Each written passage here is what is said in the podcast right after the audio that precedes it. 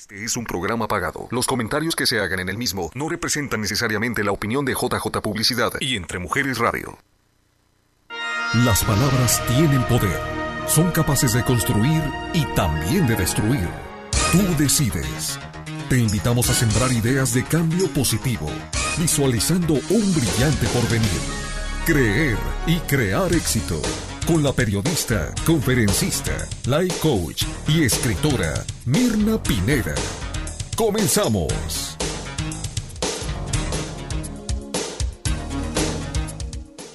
Porque este programa se llama Creer y Crear Éxito. Porque todo lo que creemos en nuestra mente lo podemos crear. Y cuando algo se repite, así como martillito, en nuestra mente, puede tener varias, varios efectos. Puede, podemos crear eso con gusto, con amor, con pasión, porque está bien metido en la mente y en el corazón. O podemos ser esclavos de esa idea. Si esa idea o creencia es dolorosa.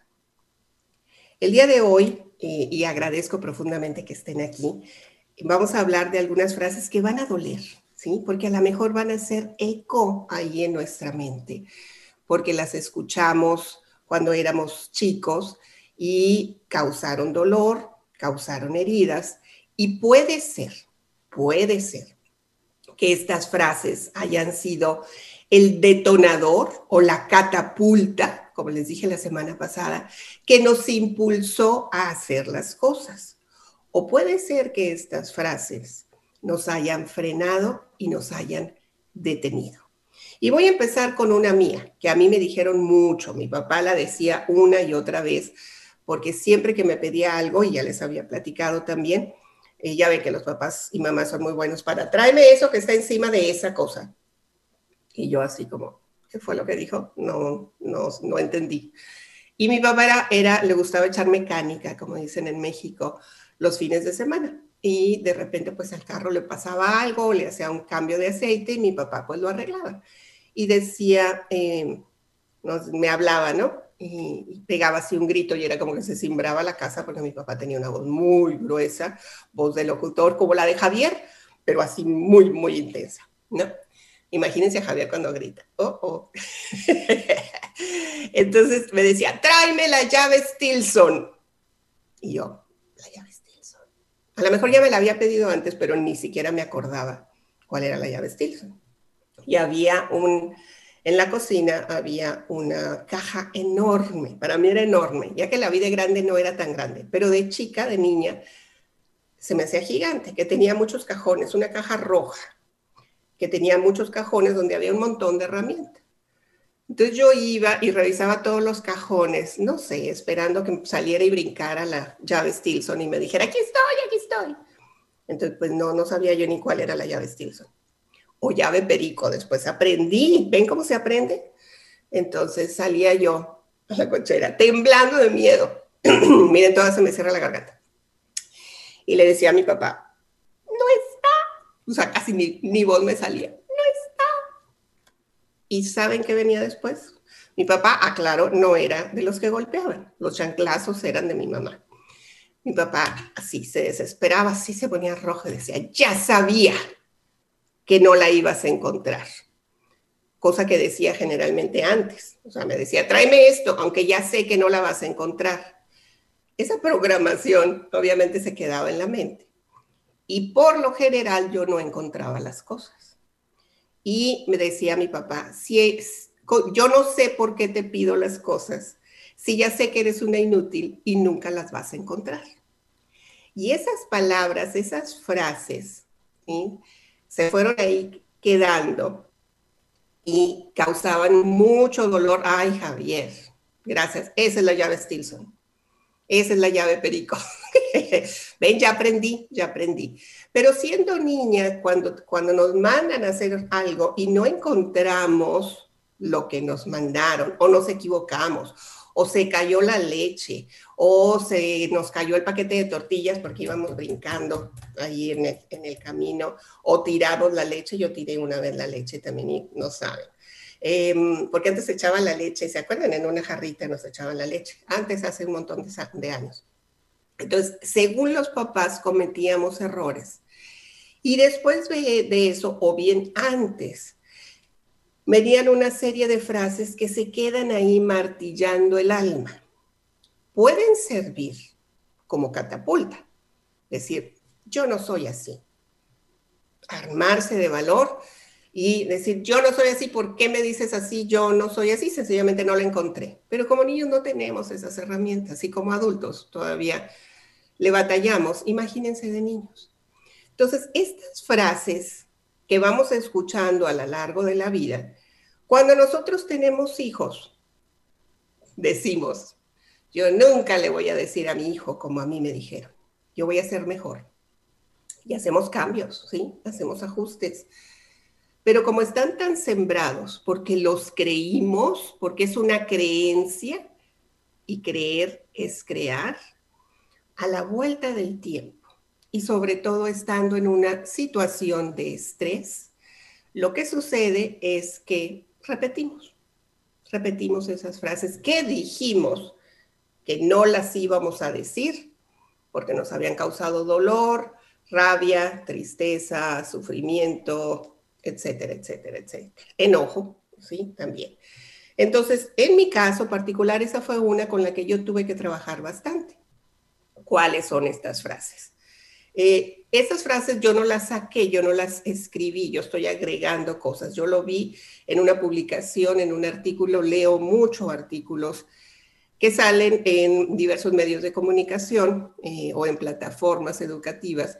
Y encontré esta, y quiero aclararlo porque no vayan a pensar, oh, miren, las escribió. Yo tengo otras y están en el, en el libro y voy a hacer así como un compendio, pero retomé este artículo porque me parece muy importante que revisemos cuáles de estas creencias seguimos pasando.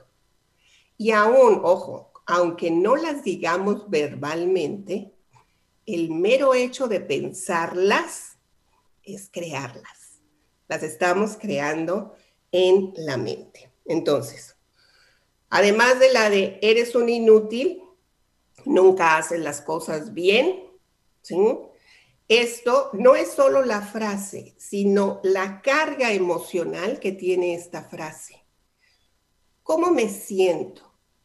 Si todavía siento algo, como ahora que yo me acabo de, o sea, me estoy dando cuenta que todavía es como doloroso porque es, eres un inútil y nunca vas a hacer las cosas bien, cosa que me costó más trabajo personalmente porque venía esa voz de, lo voy a hacer, ok, lo voy a hacer, no importa, no importa, listo, lo voy a hacer.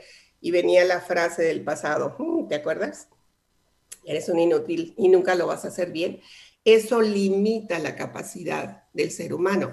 No quiere decir que no lo podamos superar, es, es simplemente es un esfuerzo mayor Así constantemente recibimos palabras o frases que nos edifiquen, que nuestros papás lleguen a decir, tú inténtalo, hazlo, si te equivocas, listo, no hay problema. Ya ahora sabes qué es lo que no debes de hacer. Es diferente, la emoción es diferente así estamos escuchando o están los niños y niñas escuchando, eres un inútil, nunca haces las cosas bien. ¿Qué es lo que podemos hacer? Les digo, cambiar. El error está bien, equivocarse está bien. Sin embargo, cuando nosotros crecimos, los que, los que estamos ahora en esta etapa adulta, Nuestros padres en algún momento creían que había esta psicología inversa por la cual ellos nos iban a decir, eres un tonto, eres un inútil, te lo dije, eres un menso, eres un tarado, eh, yo no sé por qué te equivocas tanto, eh, que estás tonto, estás idiota, estás estúpida, o sea, iban escalando dependiente del, ánimo que eh, tuvieran en ese momento los papás, el papá o la mamá. Y esas ideas siempre van de la mano de las emociones. Y las emociones son las que nos mueven, son las que nos llevan a actuar. Y si esas frases provocaban emociones que no eran placenteras, que eran de dolor, de tristeza, de rabia, las acciones que venían enseguida podían ser de paralizarnos, de incomodarnos, de sentirnos cada vez más mal y de sentir que nunca éramos lo suficientemente buenos para desarrollar cualquier cosa. Y esto limita el desarrollo del ser humano. ¿Cuál es el cambio? Pensar antes de hablar. En lugar de decir lo que pensamos, es, esto que yo voy a decir, ¿tiene un propósito? Y el propósito es edificar, ayudar, servir, apoyar a otra persona para que salga adelante. O estas palabras que voy a pronunciar, porque pues yo soy tan sincera, que digo lo que pienso. No, no son sinceros los que dicen lo que piensan. Son bastante ignorantes de la empatía y de ponerse en el lugar de la otra persona para percibir cómo se va a sentir a partir de que yo le digo, eres un menso, un burro, un tarado, un idiota que no sabes hacer nunca las cosas y nunca te sale bien. Porque hay esa acumulación y no es que le digan una vez, con una vez hay un impacto, pero imagínense repetido a lo largo de la vida. ¿Cuál es el impacto que va a tener en el estima, en el autoestima de la persona? vamos a decir la estima, porque la autoestima es lo que la persona se construye a sí mismo. Sin embargo, si estas frases vienen de los seres que nos deben de proteger, que nos deben de cuidar, que nos deben de amar, que son nuestros padres, en, el niño, en la mente infantil hay mucha confusión, porque cómo es que quien me quiere me trata mal o me maltrata. ¿qué tengo de malo yo? Y por eso el estima se va hasta el suelo. Y se puede reconstruir, solo que ¿para qué tomarnos tanto ese tiempo? Para quienes ya pasamos por esa etapa, sí, estamos en este proceso de reconstrucción. Pero si tienen niños, si tienen eh, incluso sobrinos, ahijados, es animarlos para que sean mejores personas. Y se puede eh, decir, por ejemplo, bueno, este error que cometiste, mm, pues ya lo cometiste, ¿qué aprendiste de esta situación? Eh, recuerden que el proceso de pensamiento para hacer un cambio, y se los he dicho en otros programas, es qué funcionó de eso que hice, qué no funcionó, qué aprendí y qué voy a hacer diferente la próxima vez. Ahí es cuando realmente pensamos, ¿qué voy a hacer diferente? Porque si constantemente estoy recibiendo eh, frases que llevan la creencia de no soy lo suficientemente bueno, no voy a avanzar en la vida. Sí, sí podemos avanzar, pero se requiere pensar para hacerlo. Entonces, la primera es la que les dije, o sea, que inútil eres, nunca encuentras nada, nunca haces las cosas bien. Esa es una. Otra que dicen con mucha frecuencia los papás eh, y mamás. Ay, no, no puedo creer que no puedas. No puedo creer que no lo puedas encontrar. No puedo creer que no lo puedas abrir. Un frasco, por decir. Eh, que estás tan, tan debilucho que no lo pueden ni cargar. Mira. Y luego van y le dicen, mira, mm", así con media hernia aquí ya salida, ¿no? Mm". ¿Ves cómo sí se puede? Básicamente en el paralenguaje en, el, en, en lo que no se dice, pero se siente, le vuelven a decir, tú no eres capaz de hacer las cosas bien.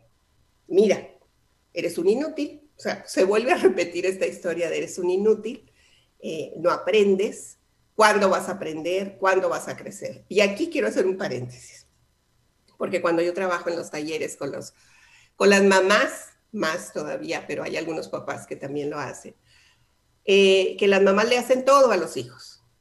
Ay, es que te dejo porque no puedo salir porque tengo que darle de, desayunar al, niño. Y el niño ya tiene 18 o 20 años, ¿no? les digo porque mi mamá así era. Con, con, los nietos, no con los hijos, con los nietos así era. O sea, ay, me tengo que levantar porque le tengo que hacer el desayuno al Toñito. Toñito ya tenía 23 años y no sabía prender la estufa. O sea, los volvemos inútiles, creyendo que les estamos haciendo un favor porque los actos de servicio son una demostración del amor, según los cinco lenguajes de, eh, en el libro de los cinco lenguajes del amor. Los actos de servicio, o sea, lavar, planchar, cocinar, eh, mantener todo eh, en orden, son actos de servicio por parte de las mamás. Y es una manera de demostrarles el amor. Pero resulta que los niños y las niñas, si ya pueden usar un teléfono celular y le pican y encuentran los juegos y encuentran todas las aplicaciones, pues también pueden prenderle a la lavadora y empezar a echar a lavar ropa. A lo mejor se equivocan y, se va a vetear, va a salir manchada la ropa. Sin embargo, van a aprender. ¿Y, ¿Y, qué es mejor? No es mejor que aprendan sobre eh, em, cómo lavar la ropa echando a perder. No, no hay ese dicho, que es muy cierto, echando a perder se aprende. Pero las mamás es así, ¿cómo me va a echar a perder el, el shorts blanco? Pues es un shorts. Lo, el aprendizaje que van a tener es enorme. Y si se equivocan y manchan la ropa y se vetea y se va con todos los pelos del perro, me estoy acordando que mi hija me habló hace, mi hija menor, me habló hace como semana y media y me dijo, mamá, ¿qué puedo hacer? Estoy en el Target. Ahí, ahí se anunció el Target. Eh, estoy en el Target, dije, estoy buscando eh, algo con que se le quita el pelo de perro a la lavadora. Le dije, entonces yo, ¿cómo que a la lavadora? ¿Que echaron el perro a la lavadora? No, dices que echaron una de las camas del el perro. Tienen dos perros en esa casa, donde viven las, las compañeras de la universidad. Y alguien echó la cobijita del perro eh, y se llenó de pelos toda la, la lavadora. Y yo, pues eso no me había pasado a mí, entonces yo no tenía esa experiencia previa, pero ya saben que San Google entramos y decimos, ¿cómo le quito los pelos a la lavadora? Y uno de los consejos que decía ahí, por cierto, era que se lavara eh, en agua, o sea, en, un ciclo sin la ropa, con vinagre, con, con, una tapita de vinagre blanco. Yo no sé si funcionó, pero eh, lo hizo y además hay una cosa que es atrapa pelo de perro, que es como una patita de, plástico. Y bueno, había remedios. O sea, ¿qué aprendieron? Se aprenden de los errores, se aprende de las equivocaciones. En lugar de decirle, ay, bueno, ahora otra, ya volviste a meter la pata, que no fue mi hija, que fue otra, ¿no? Pero mi idea fue, ¿saben todas las demás? ¿Sabe la, dueña del perro lo que sucedió? No, pues que sí, pero yo ando acá buscando a ver qué encuentro, porque es trabajo colaborativo las chicas que están viviendo ahora juntas, en el caso de mi hija, ahora ya aprendieron que no hay que meter la cobijita del perro a la lavadora porque se queda todo pegado, los pelitos del perro. Qué bueno que tienen perro, eso, eso además los, los ayuda a ser más responsables, pero es darnos cuenta que cada vez que nos equivocamos tenemos la oportunidad de aprender. Y en lugar de lanzar esas palabras, esas frases que pueden provocar más dolor, más em, sensaciones y emociones de nunca hago las cosas bien, quiero decir que son, soy un inútil, no sirvo para nada, nadie me quiere. ¿sí? Y viene, el autoestima está así como en pedacitos. Por eso es importante darnos cuenta de lo que decimos, pero primero de lo que estamos pensando. De hablar con palabras que empoderen y que ayuden al desarrollo emocional de las personas que, nos rodean, porque en principio nos ayuda a nosotros. Esa es, la parte básica. Otra frase que lastima mucho. Cállate, cállate, cállate, no digas tonterías. Le estamos diciendo a la persona que sus ideas no son válidas, que solamente lo que yo pienso y digo es lo correcto y es lo adecuado. Y esa creencia es del ego, que muchas veces como padres y como seres humanos en general creemos que sabemos más que los demás. Hay áreas que podemos tener más habilidades, es cierto, porque las hemos desarrollado, pero darle oportunidad a otra persona de que se exprese, de que diga lo que piense y mucho más si son nuestros hijos. Decirles, cállate, tú no sabes, yo sé, porque tengo más años que tú, porque tengo más experiencia, es porque se nos olvida que nosotros la regamos, metimos la pata, nos equivocamos, no una, un montón de veces, muchísimas. Nada más que pues la memoria, la memoria nos ayuda, ¿no? Y, borra así como que esos capítulos de, ay, pues no me acuerdo. Si, si lo hice o lo dije, ya ni me acuerdo. Entonces, es, es importante que recordemos que esas palabras, nada más esa frase, imagínate, cállate, no digas tonterías. Cállate. O sea, lo que tú pienses, opinas, digas, no tiene valor, no es importante, no me sirve de nada, porque yo sé lo que sé, porque soy tu madre, ¿no? No decían así, mi mamá sí decía, yo soy tu madre y te callas. Y, y entonces a la hora que estas personas establecen una relación de pareja, por ejemplo, tienen todavía esas emociones que es como un eco en la mente y, en el corazón, o sea, esa conexión entre mente y eh, emociones, que es el alma, que se dirige por la voluntad y tienen mayor dificultad para llevar una relación de pareja que sea eh, positiva, que sea amable, porque existe la creencia de no debo de hablar, porque lo que yo digo está mal, porque lo que yo digo es una tontería, porque lo que yo pienso no tiene fundamento, porque se lo repitieron una y otra vez. ¿Me explico? Entonces, es, es fijarnos qué estamos diciendo, fijarnos qué estamos pensando, qué estamos sintiendo, qué es lo que queremos que la otra persona piense y sienta a partir de eso que nosotros decimos.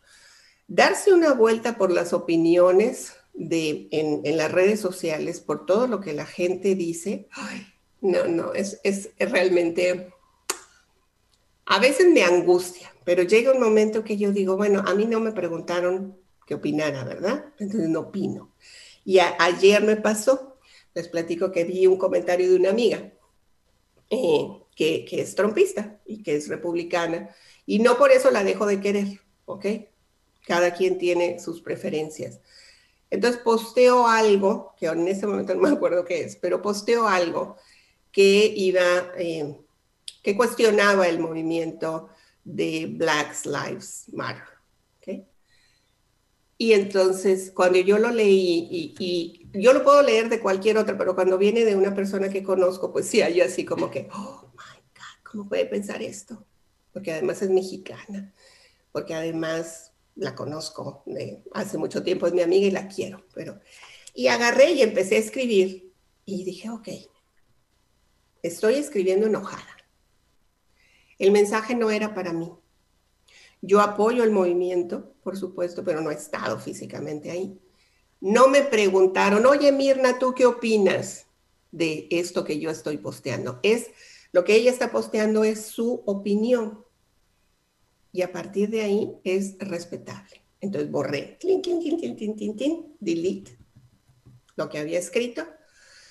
Cerré el teléfono, respiré y me dije a mí misma, gracias por pensar antes de escribir, que en el caso de los textos es sinónimo de gracias por pensar antes de hablar, porque iba a provocar una polémica, porque iba en contra de la opinión de mi amiga, que ella así se expresa a través de las redes sociales, mi cariño y mi amor no cambian. Yo la quiero igual, aunque yo no esté de acuerdo con lo que ella piensa o siente. Eso no tiene nada que ver con el cariño que yo le tengo. Y esa parte es bien importante. Eh, que, que nuestros hijos sepan que sus acciones no van a determinar el amor que nosotros le tenemos. Eh, hace un par de semanas, una, la hija de una muy querida amiga se fue de la casa con otra amiga. Se fueron. Y no saben el movimiento que hicimos, o sea, que fue hermoso en términos de que se llegó a un buen resultado, que se encontró a, este par de jovencitas, pero que emocionalmente no sabe, nos descuadró, nos descuadró porque había mucho miedo, había muchas emociones ahí, eh, muy, muy intensas. Finalmente la, policía dio el reporte y, las, jovencitas eh, están de regreso en sus casas y están a salvo, obviamente con un tsunami emocional dentro de la familia. Y una de las cosas que eh, sí le hablé con mi amiga y le dije algo que es bien importante, que le recuerdes a tu hija que las acciones que cometió van a tener consecuencias, porque toda acción tiene una consecuencia, todas, todas, buenas o no tan buenas, todo lo que hacemos tienen consecuencias. Y va a haber consecuencias de las acciones, de la decisión que ellas tomaron o que ella tomó. Sin embargo, eso no va a limitar la cantidad de amor que yo tengo por ella. Eso que le quede muy claro y se lo tienes que decir. Que si robaron, que si se huyeron, que si usaron drogas, que si se fueron de pinta, eh, si reprobaron la materia, esa acción tiene una consecuencia. Sin embargo, el amor debe de permanecer intacto. Yo no te dejo de amar por lo que hiciste en el caso de los hijos. Yo te amo incondicionalmente, no se los decimos mucho, te amo incondicionalmente o procuramos decírselo. Sin embargo, sus acciones sí tienen consecuencias, pero no en el amor, no en la demostración del amor. Demostrarles el amor debe de ser una tarea permanente como padres y también como pareja. Si tenemos una buena relación de pareja y si no la tenemos, pues hay que cultivarla. Pero hay que demostrar el amor porque ya estamos viendo que no sabemos ni cuándo ni cómo la vida se nos va. Entonces aprovechemos esos momentos. El amor no se condiciona a que me traigan un 10 de calificación, como dicen, me dicen algunas mamás. No, si me trajo puro 10. No, no te trajo. Las calificaciones son de tu hijo. Hizo, trajo, estudió, hizo lo que tenía que hacer y sacó buenas calificaciones, pero te las vino a enseñar. No son tuyas, son de el niño o de la niña o del joven o de la jovencita. No es para que tú seas feliz si lo abraces y lo felicites, es para que la persona que lo obtuvo se sienta orgullosa de sí mismo, porque tiene un compromiso consigo mismo, no con los demás. Porque de ahí viene también esa idea de quiero complacer a mis papás porque mira todo lo que han hecho por mí, porque así se los dicen algunos. No ves todo lo que me he sacrificado por ti. Pues si te sacrificas, no lo hagas, porque la responsabilidad de tener al hijo fue tuya. ¿Ok? Entonces, no es un sacrificio, es, es es parte del ciclo y el compromiso que adquirimos cuando somos padres y madres, y más si somos responsables. Retomo el, otro de los puntos que les había dicho antes, donde los mamás y papás, en algunos casos, hacen todo por los hijos, porque los hijos nunca hacen las cosas bien, sobre todo en las tareas de la casa. Si les dices, ponte a trapear, y ¿cómo, ¿cómo se trapea? Yo nunca he trapeado. Bueno, pues empieza. Y si lo dejó todo chorreado el piso, dejen el piso chorreado. ¿sí? Eh, a lo mejor, porque yo sí era, era, era, y ahorita ya cierro puertas, ¿no? Yo ya no quiero ni ver. Bueno, ni están aquí, pero cuando estaban aquí, cerraba ya las puertas, porque pues ¿para qué me enojo? ¿Sí? ¿Para qué hago berrinche? No, no lo van a hacer igual, ¿sí? Porque no tienen la experiencia no, no van a hacerlo como a nosotros nos gusta hacerlo, porque nosotros tenemos cierta forma de hacerlo. Hay más de 60 formas de lavar los trastes y, y, las mamás, no, tienes que meter aquí el jabón y luego acá. No, hay un montón de formas. Mi esposo y yo los lavamos totalmente diferente. Yo, como va saliendo, ¿sí? Y si hay muchos, pues los meto a la lavadora. Eh, mi marido los acomoda. Así lo hace mi hermana también. Acomoda los platos, los vasos, los cubiertos, los sartenes. Mi hermana hacía una fila así larga. Y, luego los va lavando en etapas. Yo los lavo todo así de rápido. Yo lo que sea rápido. Si entre dos personas hacemos las cosas diferentes, no es que una lo haga mejor que la otra, lo hacemos diferente. Y esto nos evita esa frase de, eh, quítate, mejor yo lo hago, ya me desesperaste. no haces las cosas bien, porque eres un inútil, bueno para nada, eh, cuando vas a aprender y viene, sí, se fijan cómo se van ligando todas estas emociones y es, eh, es doloroso para los hijos estar escuchando siempre la misma letanía de no lo vas a hacer bien. No, no lo van a hacer bien, no lo van a hacer, lo van a hacer bien, no lo van a hacer como nosotros lo hacemos. Y por eso es importante reconocer su labor y su y su disposición para apoyar en las labores de la casa, por ejemplo, es un ejemplo nada más. Eh, y, recuerden, por ejemplo, cuando empezaron a manejar los hijos. no, no, yo todavía ahorita me subo con mi hija y voy frenando. Y, cuidado, y dale vuelta, porque es, es, es, mi nervio y es mi inseguridad. Ella perfectamente maneja, se va a Tucson, se regresa, se va a San Diego, maneja, pero son mis ideas No es el miedo de ella, es mi miedo. Estoy viendo que traigo aquí un cuernito. Es mi miedo y es mi inseguridad. No, no va a manejar igual que yo. Yo creo que mis hijas manejan mejor que yo.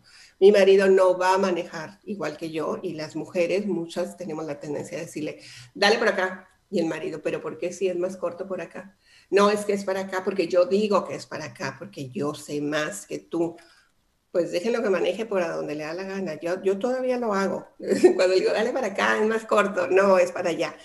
Esos son nuestros miedos. Entonces hay que cambiar esa, esa percepción que tenemos de nosotros mismos para cambiar el vocabulario. Y si van a manejar, es posible que le den un golpe a algo, si, eh, han chocado, o sea, le han golpeado, han rayado el carro y con que estén vivos, ¿no? Lo material de alguna manera lo vamos a... Ese es Javier eh, guiando a su hija. o Javier, ¿tú, cómo, tú, tú lo vas así también con el Jesús en la boca cuando maneja a Daniela? Eh, fíjate que no tuve ese problema. Sí iba, como tú, frenando cuando enseñaba. los dientes, ¿no? Sí, sí, sí, pero Daniela aprendió muy bien porque la llevaba yo cuando iba a su escuela, al, high, al, sí, al college.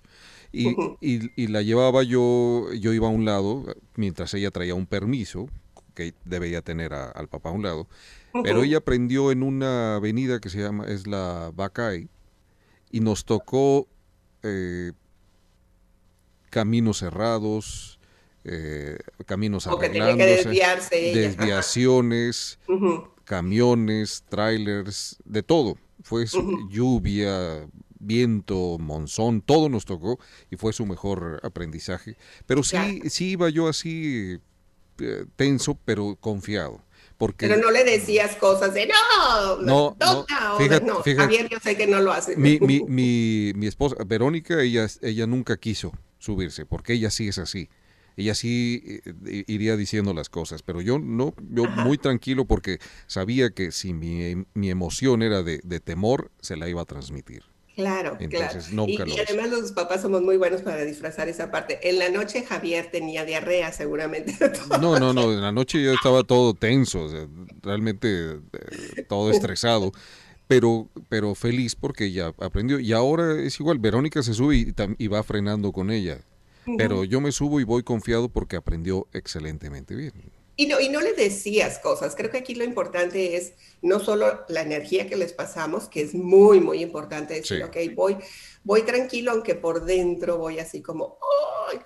pero no lo expresas. Y verbalmente tampoco le estás diciendo, pero ¿cómo se te ocurre? Tarara, date la vuelta aquí, donde estás viendo que dice algo. Jamás hice eso. ¿Cómo? Jamás hice eso, nunca le, le estuve diciendo, ni, ni, porque sabía que iba a ser peor. Sí, porque eso, eso te, bloquea. algo así?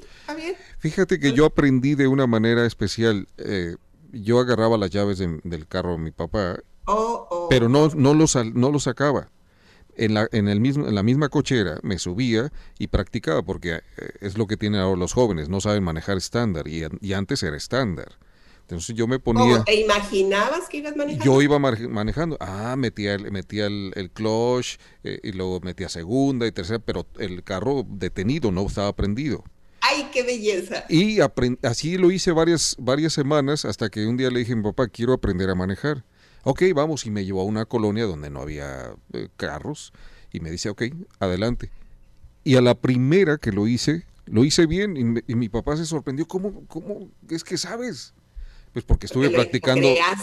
Y yo estuve imaginando muchas semanas, eran como cuatro o cinco semanas que me subía todas las noches sin que se dieran cuenta y yo, ah, ah, ah, así.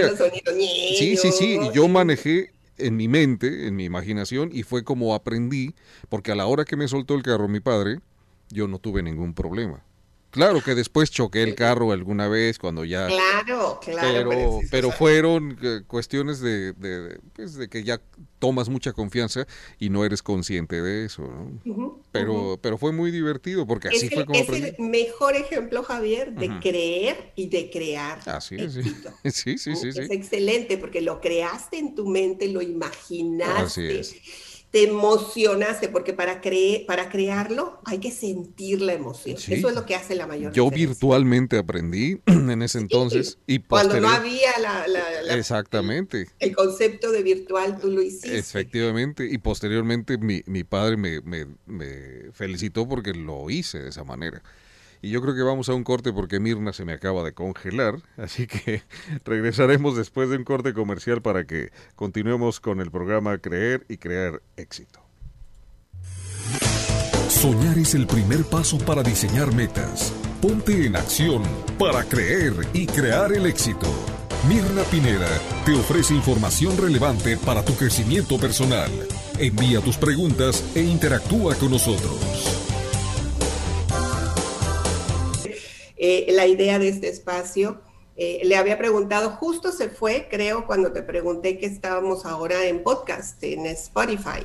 Así es, sí, en este momento, eh, para las personas que nos escuchan, estamos grabando los programas también para que hay personas que no les gusta ver y que les gusta escuchar y que en su automóvil lo pueden llevar o en la casa o de aquellas personas que les gusta escuchar tenemos en Spotify el podcast para que todos los programas que nosotros transmitimos los puedan escuchar ahora a través de esta plataforma que es muy conocida a nivel mundial, donde Mirna escucha las canciones de Chayanne.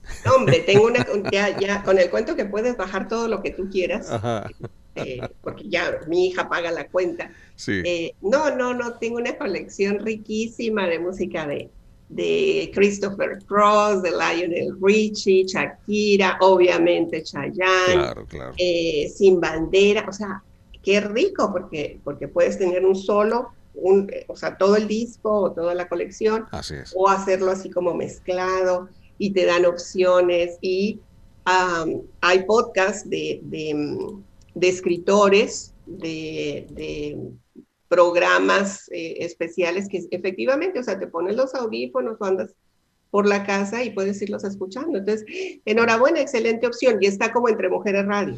Efectivamente, sí. El podcast es como Entre Mujeres Radio. De hecho, te voy a poner una, una muestra de cómo es. Es decir, eh, la, tú te vas a, a, Spotify, abres la aplicación. A ver, y, voy a ir, porque aquí la tengo. Sí, y buscas precisamente la palabra Entre Mujeres Radio. Radio. Ajá. Y posteriormente ya te va a aparecer algo como esto que, vamos a ver en pantalla. Aquí está, Entre Mujeres Radio. Sí, mira, y ahí está, mira, ahí, lo ves, ajá. Ajá. Y ahí están todos los, programas que hemos subido hasta el momento. es, eh, donde puedes escucharlos sin necesidad de estar viendo nada nada más los escuchas. Es el puro audio. Es el puro audio, pero es... Es radio, básicamente, nada más que se llama podcast. Sí, es podcast, exactamente. Es, es, es, volver a lo... Tiene un nombre fancy al, radio, ¿no? Efectivamente. Bueno, pero es que es podcast vía, vía internet. Así o sea, no se requiere de una onda, de una frecuencia. Por eso se llama ahora podcast. La, la, la tecnología nos ha llevado ahora a, a tener pues lo que uno quiere escuchar sin necesidad de que te lo pongan. Es decir, es lo que se le denomina ahora on demand, bajo demanda. O sea, yo quiero escuchar a Mirna Pineda nada más, ¡pum! Entonces ya, en demanda, ya lo tengo ahí, ya tengo a Mirna y la escucho a ella. Y busco otro programa de ella y ahí lo encuentro. Y es en audio, ¿no? Ahora, no toda la gente tiene Spotify porque pues, se paga una membresía, pero realmente es muy accesible. Que yo sepa, yo no la pago, la paga mi hija. Pero tenemos acceso, creo que son cuatro suscripciones por, el pago que ella Pero no, pero es gratuito. Spotify es gratuito. ¿Spotify es gratuito? Sí, únicamente la, diferencia del, por ejemplo, tú que tienes música que se paga una mensualidad, no te, no te ponen comerciales y aparte puedes hacer eh, las búsquedas que tú quieras al mismo tiempo, o sea, ah, saltar canciones. Cuando no lo pagas, tienes que esperar, eh, te dan determinado número de, de saltos de canciones. Y, en, el podcast no, no, cuesta nada. No salen anuncios. Sí, y no cuesta nada. Porque mi eh, Sí, sí, sí, exactamente, pero no cuesta. No es, mucho, ¿eh? No, no, sé decir cuánto cuesta, pero, pero excelente. Son como nueve dólares. Estamos en más plataformas, en Entre Mujeres estamos en, en, la, las, en, en Facebook. En Facebook, YouTube, TuneIn, Spotify. y por supuesto en entremujeresradio.net. Perfecto. Gracias, Javier. Thank you. ¿eh? Vamos creciendo y vamos aprendiendo. A veces es así como un poquito complicado. Y quiero decirles que yo voy a empezar a hacer también otro programa que se va a llamar igual, porque va a ser una extensión de Entre Mujeres eh, Radio, pero a través de otra plataforma que es la de la Academia de Coaching y Capacitación Americana, que es la ACA, eh, por sus siglas. La ACA es donde yo me certifiqué como em, Life Coach. Y esto fue en Miami. Y están por lanzar el canal de AKTV el día 21 de septiembre, que es un lunes, que va a estar el director de la ACA, que es Jeff García, y cada día se va a transmitir un programa diferente con coaches eh, de diferentes áreas. Hay coaches de nutrición, coaches de vida, coaches de finanzas y cada uno va a desarrollar un tema. Yo voy a estar los viernes a las 7 de la tarde, hora de Miami, que son las 4 de la tarde, hora de aquí, con este mismo espacio que se llama Creer y Crear Éxito. Y me encanta sumarme a este, esta iniciativa de AKTV porque eso nos da la oportunidad de em, compartir estas ideas de desarrollo personal para que más personas comprendan de la importancia de trabajar en sí mismos, de evolucionar como seres humanos y de tener herramientas eh, como un canal exclusivo para temas de desarrollo personal. Así que muy agradecida por ser parte de este trabajo. Y vamos a continuar porque se me va a acabar el tiempo aquí del programa y ya saben que yo me voy de largo, ¿verdad, Javier? No, a veces, a veces. a veces. Me emociono, me emociono cuando estoy aquí enfrente. Si tuviera todavía público, más, más. Público quiero decir aquí en, en el estudio, ¿no? No veo si están conectados porque me aparece una pantalla eh, en negro nada más, pero con que escuchen, nada más. Sí, mire, una idea, una sola idea que llegue a hacer clic en ustedes y que los haga cuestionarse si eso que han estado haciendo por tantos años, que no les ha funcionado, si lo cambian, si cambian esa creencia, pueden cambiar el resultado, pero no es algo que yo les obligue a hacer. Yo les doy sugerencias de qué se puede hacer. Mira, ya me estoy viendo ahora así como que entró. Eh, son sugerencias nada más. Otra frase que causa mucho dolor eh, en, el, estima de los niños y de las niñas, sobre todo de las niñas, es cuando em, papá o mamá eh, los ven así como de arriba abajo, ven el vestuario que traen y le dicen, te ves ridículo con eso que traes. Ya sea los tirantitos, los pantalones cortados o deshilachados, o este, los pelos por acá, ¿sí? Y, cuando yo los veo así, cuando veo de repente que mis hijas o alguien, yo me acuerdo que eh, también nosotros nos vestíamos así, curiositos, curiositos. O sea, nos vestíamos a la moda y nos poníamos los, con el spray ahí, el, el, el, el para que separara así el, el pelo y nos sentíamos maravillosos. Pero bastaba una frase, mi mamá era experta en este, o sea, salíamos así para la fiesta y decía, se te ve bien, pero como rarita. Entonces mi hermana, cuando le decían eso, se regresaba y se volvía a reacomodar todo. Y yo decía, ni modo, así voy. Pero ya cuando llegaba a la fiesta me sentía rarita, porque quiero que entiendan que todas estas palabras que nosotros utilizamos para nosotros mismos y para los demás se quedan como almacenadas. Y aunque digamos, ah, me vale, no me importa lo que piensan, el mero hecho de decirlo quiere decir que sí, importa, sí importa. Vi un comentario de Bea, no sé si me lo puedes poner otra vez, Javier. Bea, adorada, que ella está trabajando y sé que escucha el programa. No, no alcanzo a ver, ay, ya me voy a cortar el pelo, ¿eh? no crean que lo traigo así de, todavía me faltan como 15 días, pero para poder ir, todavía no manejo. Algo decía Bea, no lo veo. Javier. Algo decía que le había dicho a su hijo, hasta ahí alcancé a ver, y en eso ya no salió el, el comentario. ¿No está? Eh, lo estoy buscando, pero... ¿Eh? Ahí está. Ahí está. Yo dije algo muy feo a mi hijo hace 25 años, lo lastimé mucho y aunque le pedí disculpas y él me perdonó, yo no me puedo perdonar ese error, aún me siento muy mal. Ok, vea, perfecto, qué bueno que lo, que lo dices y lo reconoces, no tienes que decirnos qué es lo que es. Mi pregunta para ti, vea, como coach, porque eso sería lo que haría si te tuviera aquí enfrente, es, ¿de qué te sirve estar guardando esa emoción? ¿Sí? ¿Cuáles son las consecuencias de que tú sigas guardando esa emoción? Es posible que tu hijo te haya, te haya perdonado, o sea, él tiene, no tiene esa carga emocional contigo, pero tú la sigues cargando. La pregunta es, ¿de qué te sirve? Y tú me vas a decir, ya sé la respuesta. De nada, no me sirve de nada. Si eso fuera cierto, vea, no la andarías cargando. Te sirve para algo. Y eso es uno de los síntomas de la victimitis. Es, he sido mala madre. Porque de esa manera, no tú veas, pero muchas mamás, cuando dicen es que he sido mala madre y hacen drama con todo eso, es una forma de chantaje hacia los hijos y de llamar la atención. Si tu hijo, vuelve a preguntarle, escríbele una carta, dile, ¿sabes qué? Me acabo de dar cuenta que todavía me pesa eso que te dije.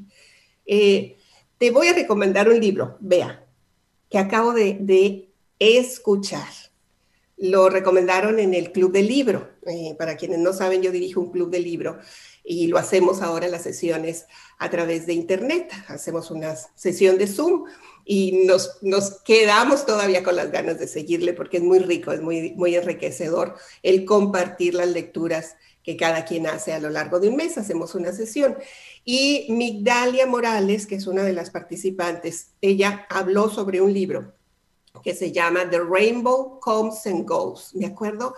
Mucho porque me gustó el título y además ella lo estuvo platicando con mucha emoción. Y cuando alguien se emociona es porque es un libro bueno, no solamente porque ella tiene habilidades de, em, de comunicación, Migdalia es maravillosa, pero estaba tan metida a la hora que estaba contando brevemente de qué trata el libro y en qué la impactó. Este libro se lo recomiendo en, español, yo supongo que también existe, que se llama El arco iris va y viene.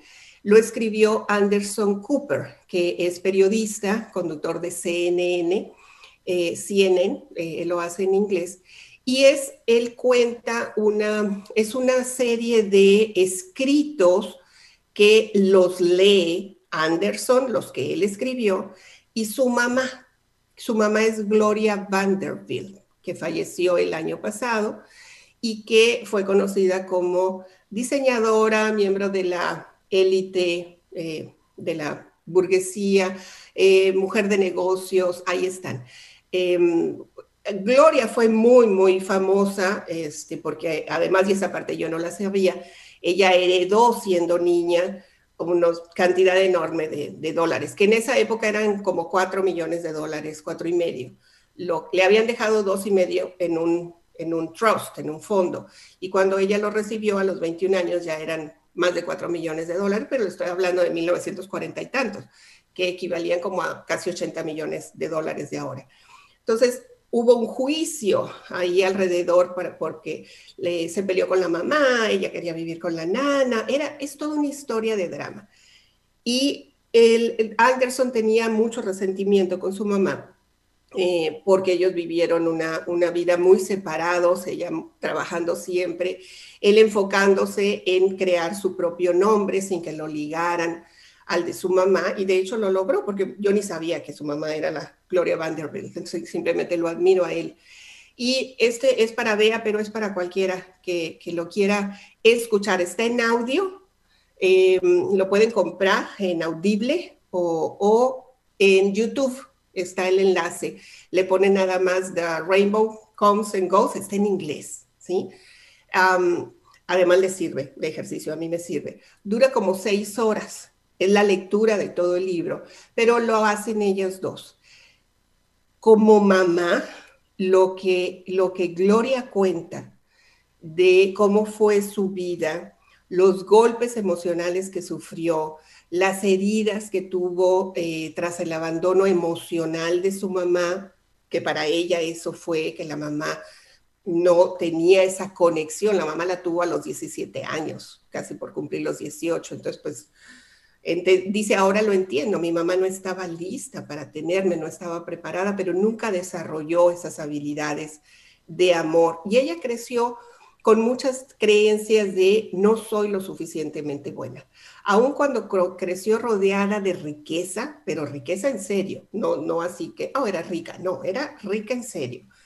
Eh, con Ana, con, eh, con, la abuela, creciendo en, en, lugares, en, en chalets hermosísimos, ella creció con mucho miedo, con mucha tristeza, con mucha necesidad de ser apapachada, porque creció sin figura paterna. Además, su papá murió cuando ella tenía 10 meses y no tuvo eh, eh, papá. Entonces siempre estuvo buscando en sus parejas esa figura paterna de protección y ella lo reconoce, pero esto le costó terapias y terapias y esa idea de no soy lo suficientemente buena porque eh, la mamá le decía, por ejemplo, entre otras frases que ella recibió, ya que estamos hablando de la programación y del impacto de las frases que escuchamos una y otra vez, cuando ella se quería acercar a su mamá, porque su mamá iba mucho a fiestas y se vestía hermosísimo en los años 30,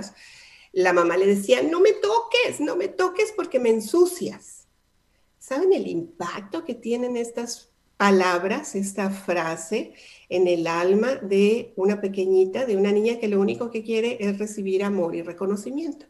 Como no lo recibió, fue algo que estuvo repitiendo a lo largo de su vida. Se casó cuatro veces, eh, en una se casó con un hombre que le llevaba 40 años de edad porque estaba en esa búsqueda de reconocimiento. Sin embargo, el, libro está tan hermosamente narrado y fue una iniciativa de Anderson Cooper de decir, mi mamá ya está grande, este lo, grabaron cuando ella tenía 91 años, perfectamente lúcida, eh, Gloria Vanderbilt, y ella graba el audio, pero el, el, libro no estaba pensado para hacerse audio, sino que eh, Anderson le empezó a escribir correos electrónicos porque decía, no conozco realmente a mi mamá sea, quiero saber quién es realmente ella, qué fue lo que pasó.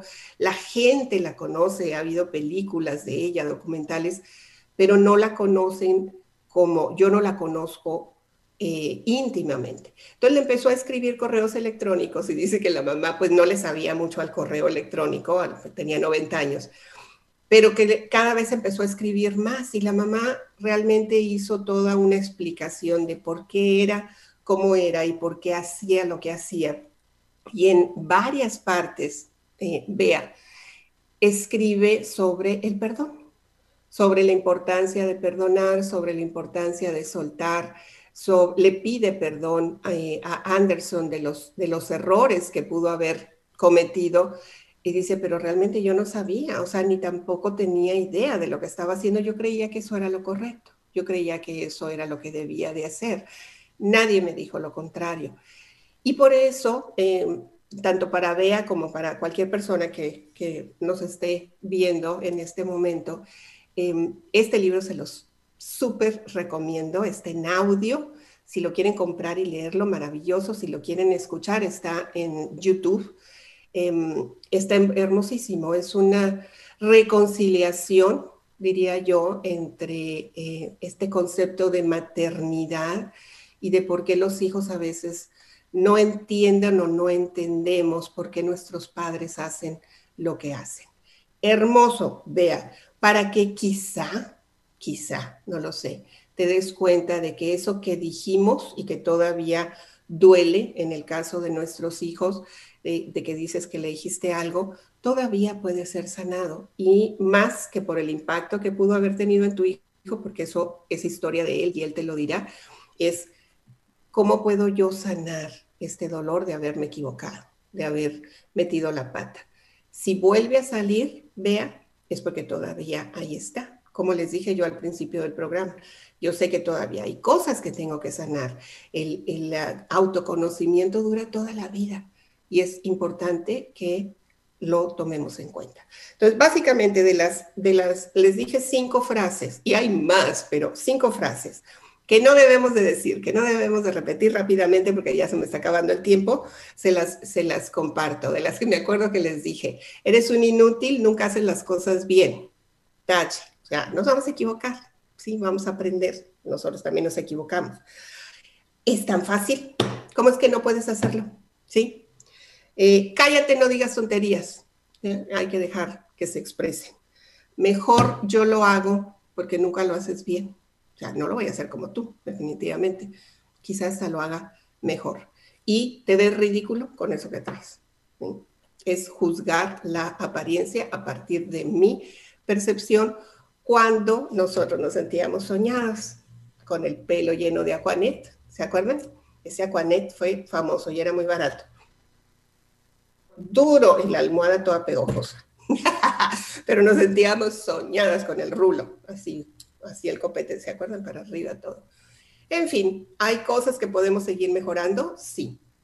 Todo lo que creemos, lo creamos. Y si estamos buscando fortalecer el autoestima de quienes nos rodean, pero sobre todo nuestro autoestima, es importante revisar todo lo que decimos. Hay que pensar antes de hablar.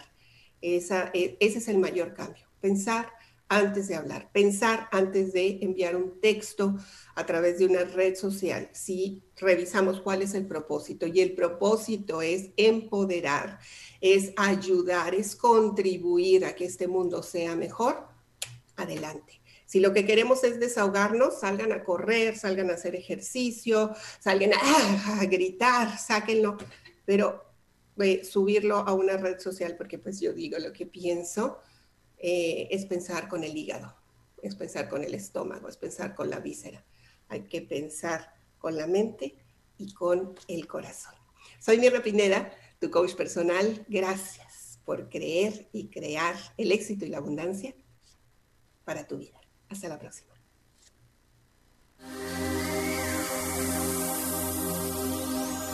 Abre la mente a nuevas posibilidades de desarrollo. La herramienta más poderosa de transformación personal es tu mente.